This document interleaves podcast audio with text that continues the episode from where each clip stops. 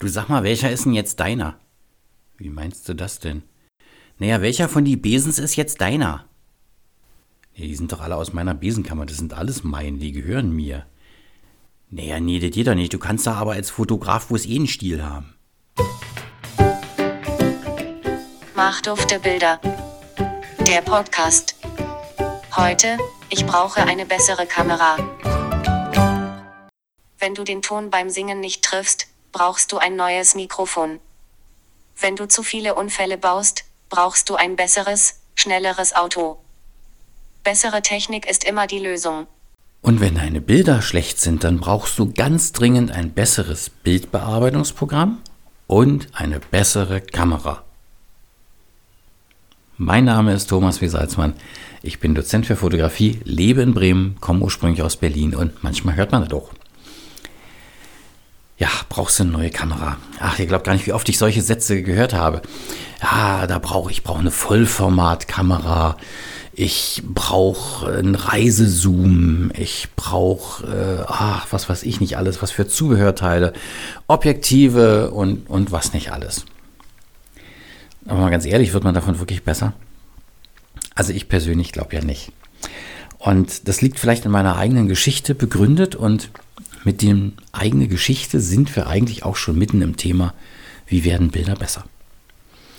Also meine eigene Geschichte hat angefangen mit so einer kleinen Knipse in den 70er Jahren, weil ich habe zu meinem 10. Geburtstag, ja, also muss 1971 gewesen sein, äh, so eine kleine Knipse gekriegt, so eine Kompaktkamera, da passten so diese Kassetten rein, zwölf Bilder drauf. Kann man sich heute gar nicht mehr vorstellen, dass man zwölf Bildern ausgekommen ist. Und ähm, da gab es keinen Zoom und nix. Also die erste Kamera hatte gar keine Einstellung. Die, der Nachfolger hatte, da konnte man schon, ich weiß gar nicht, ob das die Verschlusszeit oder die Blende war. Man konnte so auf verschiedene Symbole stellen. Wolke und Sonne und sowas. Und damit habe ich gearbeitet. Aber letztlich haben meine Verwandten gesagt, also so Omas, Opas, Eltern, Freunde von meinen Eltern und Mensch, die sind schön, deine Fotos. Und da waren auch Leute bei. Ich entsinne mich an einen Taxifahrer, äh, der sehr engagiert fotografiert hat. Also bei dem haben wir wirklich sehr lange Dia-Abende verbracht. Ihr wisst, diese gefürchteten, ja, so, so wo man dann um, äh, um acht, wenn es dann dunkel wurde, Vorhänge zugezogen, dann kam die, wurde die Leinwand aufgebaut, Dias geguckt. Und das dauerte und nahm auch alles gar kein Ende bei dem. Aber der hatte wirklich Ahnung von der Technik. Und auch der hat gesagt, Mensch, machst schöne Bilder. Das hat letztendlich dann doch mal dazu geführt, dass ich irgendwann eine bessere Kamera bekommen habe. Und das ist, glaube ich, der, der Schlüssel. Erstmal das auszureizen, was ich habe. Und jetzt, was, wie hängt nun meine eigene Geschichte damit zusammen? Die eigene Geschichte hängt damit zusammen, dass Bilder dann interessant werden, wenn wir unseren eigenen Blickwinkel, unsere eigene Sichtweise auf Dinge zeigen. Also es nützt ja nichts, wenn ich eine Blume so fotografiere, wie sie auch in jedem Biologiebuch abgebildet ist. Dann ist da eine Blume meistens vor dunklem Hintergrund. Wenn man Glück hat im Gegenlicht, dann hat man wenigstens ein bisschen Atmosphäre. Ja, aber ansonsten, wo ist da jetzt das eigene? Ich fotografiere Blumen gerne im Gegenlicht. Das ist bei mir tatsächlich schon so ein Stilmittel geworden. Äh, wenn ich irgendwo schöne äh, Blumenfelder, jetzt war jetzt gerade in Hannover und äh, da, da blühten Tulpen und andere, ich kenne die alle gar nicht. Jedenfalls war schön bunt und ich bin sofort auf die Gegenlichtseite gegangen, ganz automatisch, weil dann die Blüten so schön leuchten. Und dann brauche ich, ich muss immer was erzählen in meinen Bildern. Also einzelne Blüte, ja, schön und gut, aber einzelne Blüte im Vordergrund und dann im Hintergrund das ganze bunte dahinter gereiht. Das, das finde ich dann schon sehr viel schöner. Oder ihr kennt das bei Tulpen, hat man das manchmal, dass so eine Tulpe aus dem Tulpenfeld rausschießt, dass, dass die größer ist wie alle anderen. Ähm, das, das sind Dinge, auf die ich achte. Also ich versuche immer was, was zu erzählen. Das ist, ähm, ja, denke ich, mein Blickwinkel auf viele Dinge. Ich kann nicht Menschen einfach wie auf so einem Passbild abbilden. Hm, bei mir muss da irgendwie Aktion sein. Die, ich liebe es auch, wenn mir Menschen vor der Kamera was bieten. Deshalb fotografiere ich ja wahrscheinlich auch so gerne Schauspieler. Weil die bieten immer was. Also, die haben meistens auch einfach Spaß daran, sich, sich auszuprobieren und nehmen das wie so eine lockere Übungsstunde. Der eigene Blickwinkel hat insofern immer was selber mit mir zu tun. Sag mal, jeder hat so seine eigene Geschichte. Also ich bin im Westberlin aufgewachsen mit einer Mauer drumherum. Trotzdem waren wir das freie Berlin. Das ist ja schon mal so eine Schizophrenie gewesen. Ähm, dann war ich eine Zeit lang mal in Südamerika. Ich äh, bin jemand, der sehr langsam reist, der sich Städte erläuft. Ich äh, bin kein, kein Punktesammler beim, beim Reisen, beim Weltreisen und muss jetzt nicht sagen, oh, ich war schon da, da, da, da, da, da. Ähm, dafür kann ich dir stundenlang erzählen, wie es in Jerusalem war, weil da war ich ausgiebig und in Ruhe und äh, gemütlich im Café sitzend, beobachtend, mich unterhaltend. Das ist meine Art und da entstehen natürlich dann, glaube ich, schon auch andere Bilder, als wenn man oft vorbeihetzt. Also der zweite Punkt neben dem eigenen, eigenen Blickwinkel ist, glaube ich, sich Zeit zu nehmen für das Foto und nicht immer so vorbeizuhetzen. Das ist ja gerade so eine Sache beim Reisen, dieses äh, Hetzen, ja, heute sind wir da, morgen sind wir da, übermorgen sind wir da. Wir haben das ja früher immer den Japanern nachgesagt. Also ich selber habe das tatsächlich mal erlebt, dass äh, ein Bus aus Frankreich mit einer großen Truppe Japaner auf dem Nordkap war zur Mitternachtssonne, also 12 Uhr. Und ihr glaubt nicht, was passierte? Fünf Minuten nach Mitternacht, also die Sonne war kaum sichtbar gewandert, es war eben immer noch Mitternachtssonne, kam dieser französische Busfahrer und meinte, Mesdames, Monsieur, allez, allez, allez, vite, vite, vite, vite, vite. Und dann ging das rein in den Bus und die sind wieder abgedüst. Also sie haben die Mitternachtssonne gesehen, wir haben 12 da, Mitternachtssonne gesehen, weiter. Das Tolle war, wir standen dann da auf dem Nordkap völlig alleine. da war keiner mehr. Die waren alle weg. Mitternachtssonne war ja vorbei. Es war ja nun schon fünf Minuten nach Mitternacht. Gut, bis sie alle in den Bus waren, war es zehn, zehn nach.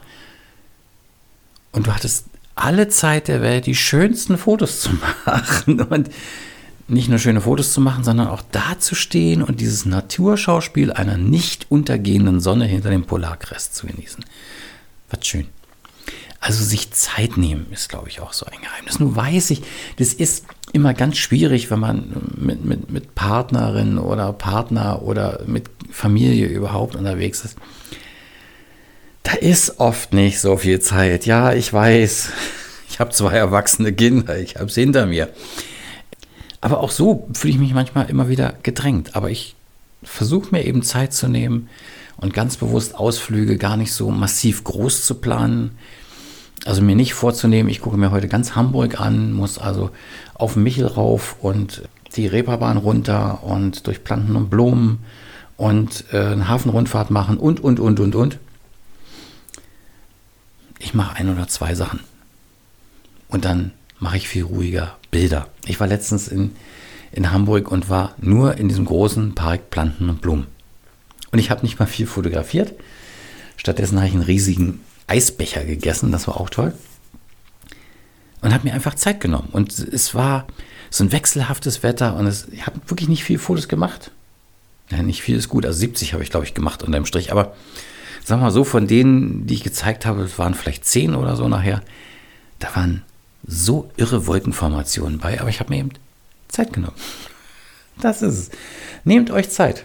Und manchmal muss man für ein gutes Foto auch ein bisschen über seinen eigenen Schatten springen.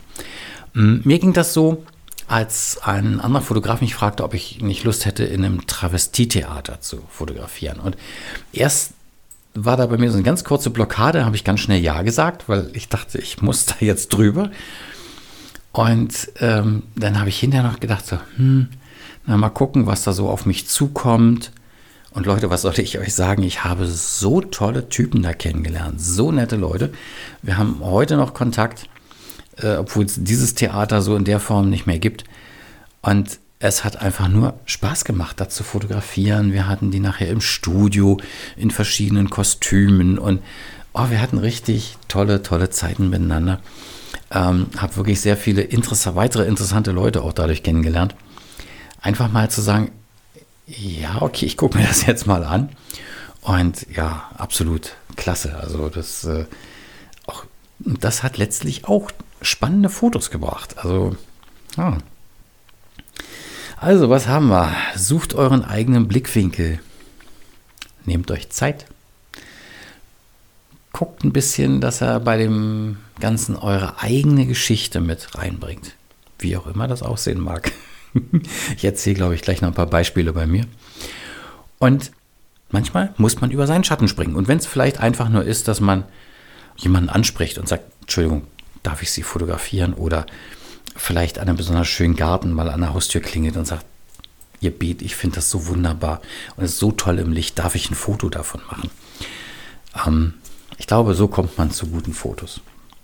Es gab mal eine, eine, eine, Freundin von mir in Berlin, die hat dann gerne mal gesagt, ja, das ist so ein typischer Salzmann.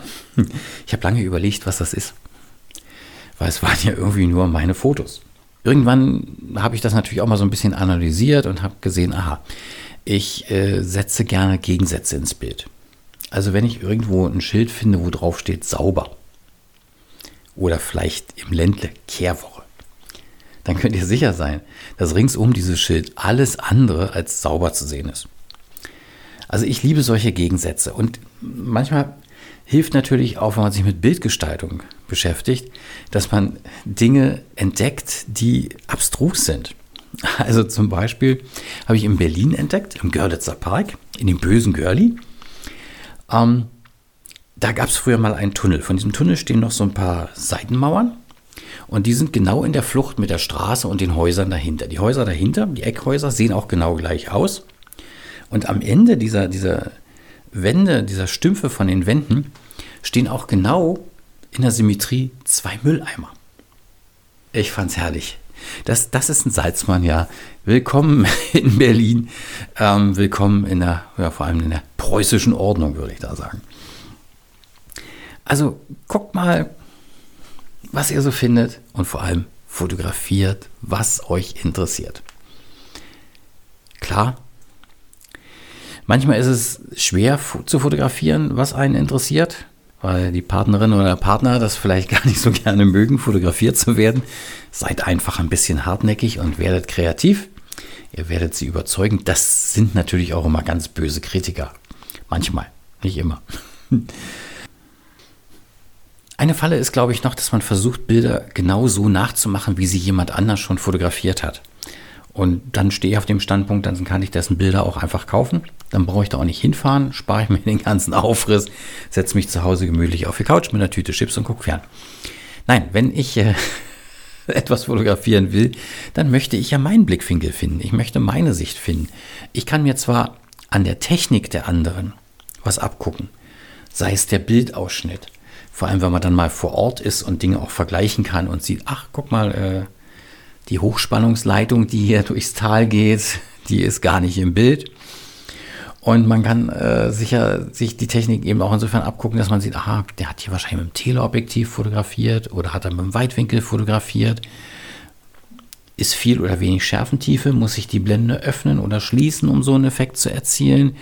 War es eine lange oder eine kurze Verschlusszeit oder ist es vielleicht sogar egal? Gerade wenn man am Stativ fotografiert, ist das ja dann auch zweitrangig ähm, wenn man das lernt, so Bilder so zu analysieren und dann diese Technik für die eigene Arbeit und vor allem für die eigene Aussage ähm, zu nehmen, dann macht man, glaube ich, auch bessere Bilder. Und äh, erst dann ist für mich immer die Überlegung, sich vielleicht auch eine andere Kamera zu kaufen. Warum? Also bei mir war es dann irgendwann, dass ich äh, merkte, Warum? Also zu analogen Zeiten kam ich witzigerweise nicht so oft auf die Idee, mir eine neue Kamera zu kaufen. Da habe ich dann irgendwann mal eine als Autofokus aufkam. Da habe ich mir mal eine neue gekauft. Das war schon äh, eine gute Unterstützung bei dem, so wie ich fotografiere.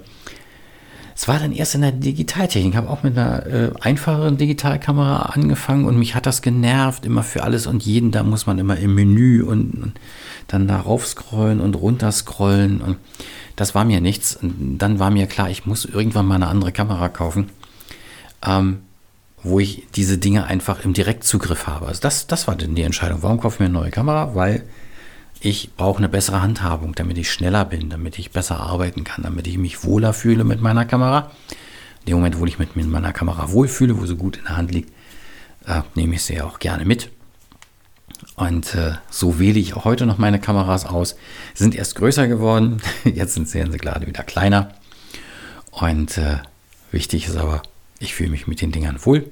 Und ich habe mir die letzte Kamera, habe ich mir auch nicht gekauft, weil die mehr Megapixel hat oder den besseren Sensor. Sie hat tatsächlich eine Verbesserung der anderen Kamera, die ich davor hatte.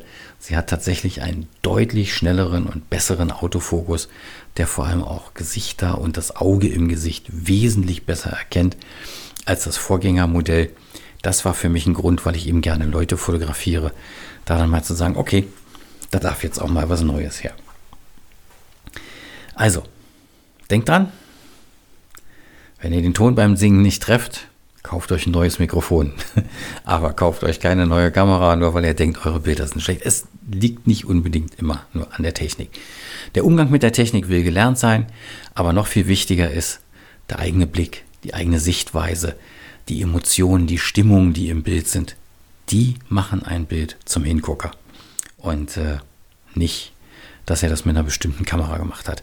Habt, mir persönlich ist noch nie jemand begegnet, der zu mir gesagt hat zu einem Bild, oh toll, das haben Sie bestimmt mit Kamera XY fotografiert und diesem tollen neuen Objektiv.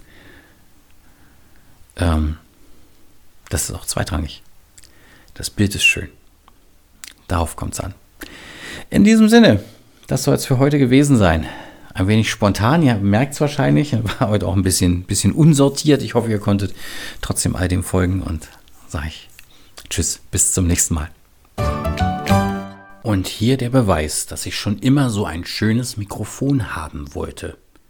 Ja, ich will ja natürlich auch später so ein Mikrofon haben. Genau das gleiche. Davon möchte ich dann ja auch was wissen. Habt ihr auch schon mal gemacht? Naja, Papi, jetzt drück mal so, dass wir wieder spielen, hä? Das Warum? für unsere Stimme jetzt hier. Ja, Ja? weißt du.